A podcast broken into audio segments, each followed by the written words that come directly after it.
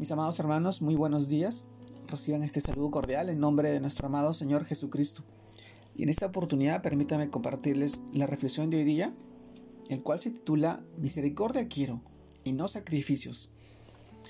Esto nos lleva a reflexionar en el pasaje que encontramos en el libro de Gálatas, capítulo 5, versículo 22 al 26, que nos dice, Mas el fruto del Espíritu es amor, gozo, paz, paciencia, benignidad, bondad, fe, mansedumbre, templanza.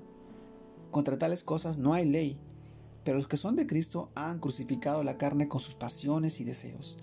Si vivimos por el Espíritu, andemos también por el Espíritu.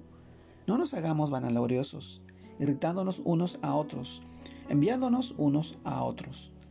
Gálatas capítulo 5 versículo 22 al 26. Mis hermanos, también leemos del de Efesios, del libro de Efesios, capítulo 4, versículo 26. Airaos, pero no pequéis. No se ponga el sol sobre vuestro enojo.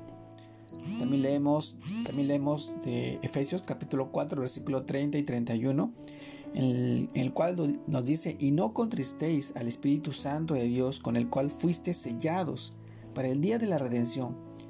Quítense de vosotros toda amargura, enojo, ira, gritería y maledicencia y toda malicia. Efesios capítulo 4 versículo 30 y 31. Mis amados hermanos, el título de hoy día, Misericordia quiero y no sacrificios. Y en estos pasajes del libro de Gálatas y el libro de Efesios, reflexionamos el día de hoy y sabemos, mis hermanos, que durante situaciones tensas nuestras emociones se descontrolan fácilmente debido a nuestra falta de dominio propio y nuestro temperamento explosivo. Caemos en enojo, ira y ofendemos a otras personas. Mis hermanos, si bien es cierto, si bien es cierto, cuando, cuando nosotros nos dejamos llevar por nuestras emociones, afecta nuestras relaciones con nuestros seres queridos, al igual que, que una caldera hay que tener el nivel de agua seguro para que no explote. Y debemos someternos al control del Espíritu Santo para que nuestra caldera emocional esté segura y no cause daño a otros. Y no causemos daño también a otras personas.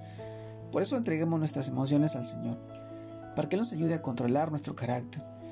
Pidamos al Espíritu Santo que nos llene, nos consuele, nos guíe y nos libere de todo sentimiento ajeno, dañino que nos pueda causar daño.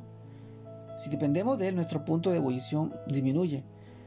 Por tomarlo de esta manera, mis hermanos, la conducta cristiana debe alcanzar la altura de la persona que nos ha amado, escogido, redimido y unido a Dios mismo. El andar cristiano en el mundo es el único testimonio que nosotros podemos mostrar, no solo individualmente, sino como iglesia. Y es lo que el mundo ve, mis hermanos. Por eso Pablo nos exhorta a comportarnos a la altura de nuestro llamado, de nuestra vocación, de esta decisión que hemos tomado.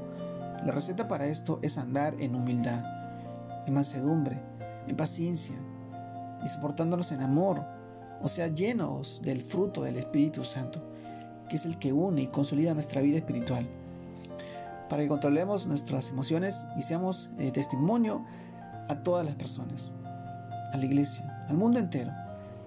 Mis hermanos, permitamos que el Espíritu Santo tome el control absoluto de nuestro ser, para que, yo, para que ya no demos rinda suelta a nuestros deseos, a nuestras pasiones, pensamientos, cosas que nos llevan a pecar, a fallarle.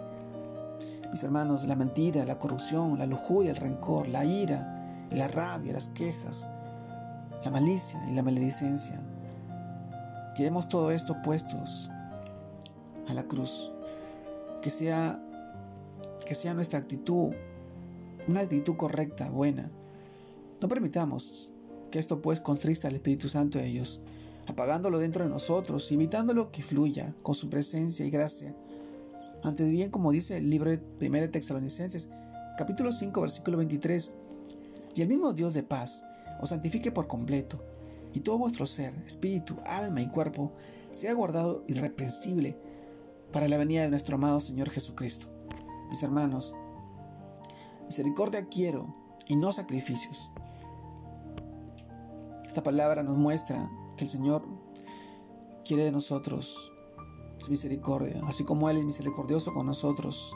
Y nuevas son renovadas todas las mañanas en nuestras vidas, viendo su gracia y su amor, su fidelidad. Así también nosotros debemos ser el ejemplo y mostrar esa misericordia en la vida de cada una de las personas, siendo de buen testimonio y de buen actuar, de, buena, de buen pensar y de buena actitud. Hoy te animo a que puedas seguir fortalecido en el Señor, dando ese amor y esa misericordia que Él nos enseñó y nos ha mostrado. Te mando un fuerte abrazo. Dios te guarde y te bendiga en este tiempo, en esta semana. Que tengas una semana muy bendecida. Saludos a todos mis hermanos. Un abrazo a la distancia. Dios los bendiga.